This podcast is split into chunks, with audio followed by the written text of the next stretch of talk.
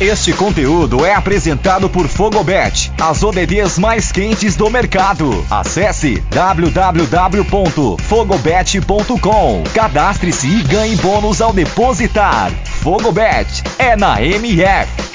Fala galerinha, aqui é o Lele, está no ar mais um MF no Mundo, trazendo o que melhor aconteceu nesse sorteio dessa segunda-feira, sorteio da UEFA Champions League, sorteio cheio de polêmicas. Primeiramente tivemos duelos definidos na parte da manhã, é, ali por volta das 8 horas, horário de Brasília. Posteriormente, tivemos alguns problemas e irregularidades durante este sorteio. E aí, consequentemente, às 11 horas, horário de Brasília, tivemos aí a segunda edição do sorteio que definiu os duelos para as oitavas de final da Liga dos Campeões. Então vamos dar um paralelo ali geral do que aconteceu, dos confrontos e projetá-los, lembrando, dando aquela consideração de que esses confrontos serão realizados ali na, no último terço de fevereiro e primeira quinzena de março, então até lá muita coisa pode mudar. Nesse meio termo temos janela de transferências, janela de transferências de inverno geralmente é uma janela mais tímida, uma janela em que as principais equipes europeias não fazem grandes investimentos, apenas contratações pontuais,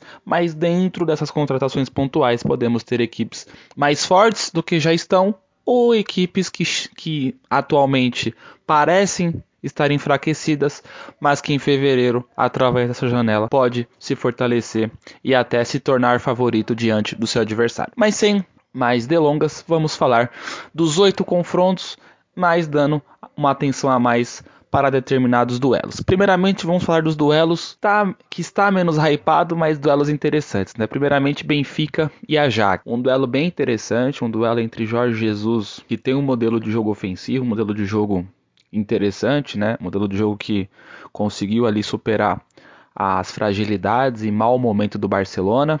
E até fez um bom jogo, apesar do resultado não demonstrar isso contra o Bayern de Munique, principalmente no Estádio da Luz. Então, é uma equipe com características interessantes, apesar do mau momento no Campeonato Português e desse sofrimento a mais pela classificação através da fase de grupos. E enfrenta uma das melhores equipes da primeira fase, né? Para muitos, até a melhor por conta das circunstâncias, que é o Ajax, 18 pontos em 6 jogos, uma equipe muito interessante com o brasileiro Anthony sendo um destaque, sem falar do atacante Haller, que conseguiu aí a, a marca de 10 gols em uma fase de grupos, é o atual artilheiro da competição, tendo ali na bota dele o Lewandowski, Cristiano Ronaldo, então é um jogador que tem todo o respaldo para ser um dos protagonistas desse duelo. Então, duelo entre Benfica e Ajax, um dos duelos mais interessantes aí dessa oitava de final, mas por conta de não envolver um grande craque, por não envolver, né, equipes que estão aí nas principais ligas, é um duelo mais tímido aí dos holofortes, tanto da imprensa quanto até mesmo dos torcedores, mas Fiquem de olho em Benfica e Ajax. Um outro duelo é Sporting de Portugal contra Manchester City. Manchester City, atual vice-campeão, atual finalista. E aí temos um duelo com o favorito claro, que é o Manchester City. O Sporting, apesar de uma classificação é bem interessante, bem ponderável contra o Borussia Dortmund, apesar que era um Borussia sem rala, mas o Sporting se impôs, o Sporting que colocou um 3 a 1 que eliminou de forma antecipada a equipe alemã. Então, chega com moral, vem melhorando seu desempenho no Campeonato Português, apesar de um mau momento, de um mau início, aliás. Recentemente venceu o Benfica no Estádio da Luz, algo que não acontecia há muito tempo.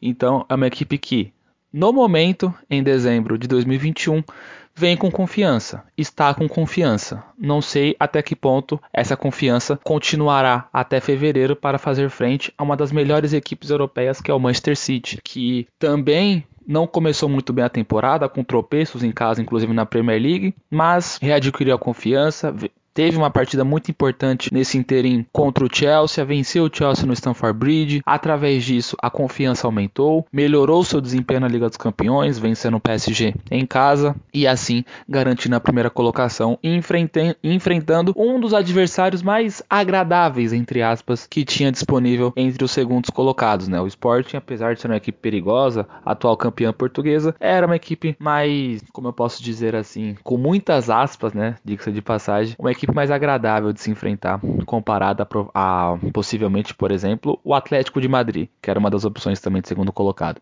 Então, o Manchester City, digamos, que está satisfeito com esse sorteio, apesar dos perigos em que o Sporting pode impor. Então, Sport e Manchester City, um dos confrontos interessantes também dessa fase oitavas de final. Um outro duelo também bem legal de se ver, mas também com um favorito muito claro, é Bayern de Munique e Red Bull Salzburg. O Bayern que é um dos favoritos não só a esse confronto, mas da competição, apesar também que o Nagelsmann em um processo inicial de trabalho vem encontrando algumas dificuldades, principalmente no setor defensivo. O Bayern toma gol basicamente em todas as partidas, isso vem preocupando, inclusive foi algo que a diretoria do Bayern já já colocou ali explicitamente que vai buscar defensores nesse, nesse, nessa janela de janeiro, e aí vai muito do que eu falei anteriormente, é, iniciando esse podcast, que muitas equipes estão fortes em dezembro, mas podem ficar ainda mais em fevereiro por conta dessa janela, e o Bayern pode ser uma delas, inclusive buscando Rudiger, enfim, até jogadores ofensivos, tem um, um burburinho muito forte que o Anthony, inclusive, pode chegar já em janeiro para a equipe bávara. Então, é um Bayern muito forte contra o Red Bull Salzburg que passou em um grupo que era um grupo imprevisível, era um grupo do nível técnico, não era um dos grupos do, do nível técnico mais forte dessa Liga dos Campeões, tinha Wolfsburg que também não vive uma boa fase do Campeonato Alemão, mas que vem se recuperando nas últimas rodadas. Tem a questão do Sevilha, que é uma equipe que está muito bem na Liga, mas muito oscilante na Liga dos Campeões e até por isso não conseguiu se classificar ficando em terceiro. E tinha o Lille, né, que iremos falar um pouquinho posteriormente por conta do, do adversário, que é um adversário pesadíssimo, inclusive. Então, o Salzburg passou em um grupo em que ele era o azarão, em que ele era o patinho feio, mas que com muito trabalho e principalmente com muito com bom desempenho dentro de casa lá em território austríaco, garantiu sua classificação. É é uma equipe interessante, é uma equipe que inclusive tem valores individuais é, bacanas, mas é uma equipe em que, até por não ter uma experiência histórica e nem recente em competições europeias, e principalmente se tratando de Liga dos Campeões, é uma equipe que chega nesse confronto com ar de vamos fazer o possível, mas sabemos que esse possível dificilmente resultará na classificação. Então é um duelo em que o Bayern já entra com, com o pé nas, oita nas quartas, mas vale lembrar, né? O Bayern já sofreu a, com algumas com alguns imprevistos, né? inclusive na temporada 11 e 12 o Bayern enfrenta o Basel, o Basel era nesse mesmo interim do, da equipe do Salzburg.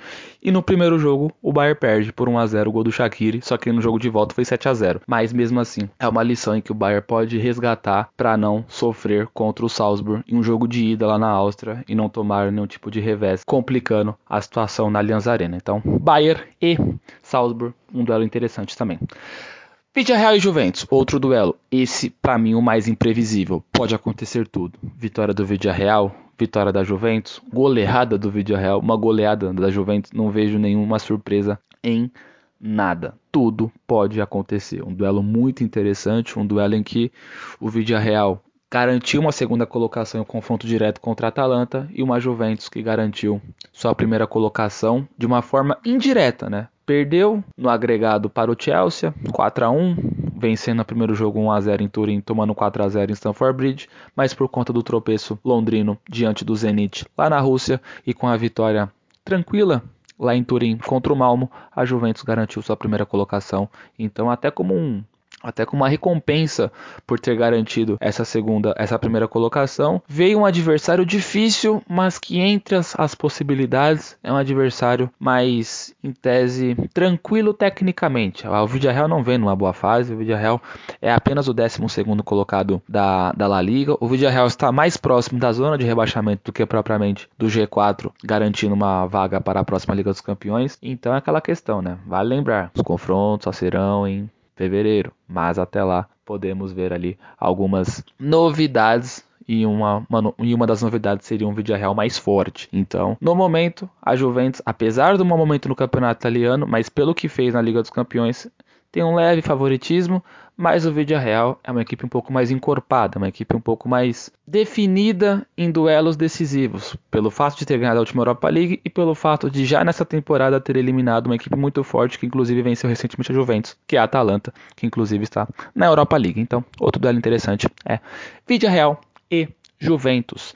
Agora, dando umas pinceladas, grande confronto entre Inter de Milão e Liverpool. A Inter de Milão que vem melhorando seu desempenho com o Inzaghi, contra um Liverpool que para muitos é um dos favoritos e com certeza vai demonstrar isso contra a Inter de Milão, ou pelo menos tentar demonstrar, porque a Inter também é uma equipe muito forte e muito equilibrada. Então, um duelo bem interessante entre Inter de Milão e Liverpool, um duelo taticamente, no meu ver, o melhor dessas oitavas de final. Vai ser bem interessante ver o 3-5-2 do Inzaghi contra o 4-3-3 do Liverpool, que é um 4-3-3 muito versátil, muito imprevisível e com muitos valores dos laterais e principalmente de seus pontas, Sadio Mané e um dos melhores jogadores dessa temporada, se não for o melhor, Mohamed Salah. Falando agora um pouco mais de é, pontas, de questões defensivas, versatilidade, imprevisibilidade. O atual campeão, Chelsea, que demonstrou muito isso na última temporada, né? Não, não apenas por ter pontos, né? Até pelo fato de ser um jogo mais por dentro, mas pela versatilidade, pela versatilidade dos alas, pela recomposição defensiva e assim conseguiu vencer um título que para muitos era improvável. E o Chelsea, apesar né, do momento defensivo, né, oito gols em três jogos, vai enfrentar um Lille e mesmo que o Chelsea não vive uma boa fase, podendo mantê-la até fevereiro, nunca se sabe, mas a tendência é que não, mas, né, supondo aqui, e o Lille crescendo no campeonato francês, como vem crescendo, e até mesmo a, um grande, uma grande demonstração disso foi a reta final na fase de grupos, o Chelsea é favorito. Mesmo o Chelsea mal e o Lille bem em fevereiro, o Chelsea é favorito, porque o Chelsea vem num nível muito bom, um nível interessantíssimo, e uma equipe em que é favorita e um favoritismo que coloca o Chelsea não só nesse confronto, mas igualmente ao Bayern já no contexto geral de título. Então, Chelsea, um dos favoritos aí para o título e, consequentemente, nesse confronto, vai lembrar que o Chelsea só tinha quatro opções de segundo coloca de, de enfrentar primeiros colocados. Só tinha o Bayern, só tinha o Real, só tinha o Ajax, só tinha o Lille. Então, dentre as opções, a melhor aconteceu, que foi o Lille. Mas aquela questão, tem que tomar cuidado com o atual campeão francês. Agora, em penúltimo lugar aqui das escolhas feitas pelo Lele para falar, mas não menos importante, temos Atlético de Madrid versus Manchester United, um confronto em que o Cristiano Ronaldo reencontra uma das suas maiores vítimas dentro de La Liga e até em competições continentais. Vale lembrar que o Cristiano Ronaldo já fez gol em final de Champions contra o Atlético, já fez gol em mata-mata contra o Atlético, já meteu hat-trick pela Juventus contra o Atlético e agora enfrenta pelo, pela sua terceira equipe diferente, a equipe do Atlético de Madrid, que não vem numa boa fase, perdeu recentemente o clássico contra o Real Madrid, mas é equipe de Simeone. E equipes do Simeone você tem que respeitar e você tem que levar a sério em mata-matas, né? Só, só, só lembrar o que ele fez contra o Klopp, atual campeão da Champions da temporada 19-20, eliminando a equipe do Liverpool em Anfield, com uma virada espetacular na prorrogação. Então o Atlético de Madrid tem que tomar cuidado. Um grande duelo aí, Cristiano Ronaldo retornando a Madrid para enfrentar o Atlético e o Atlético de Madrid retornando à Inglaterra após um ano e meio basicamente ali, depois daquele duelo magnífico e espetacular contra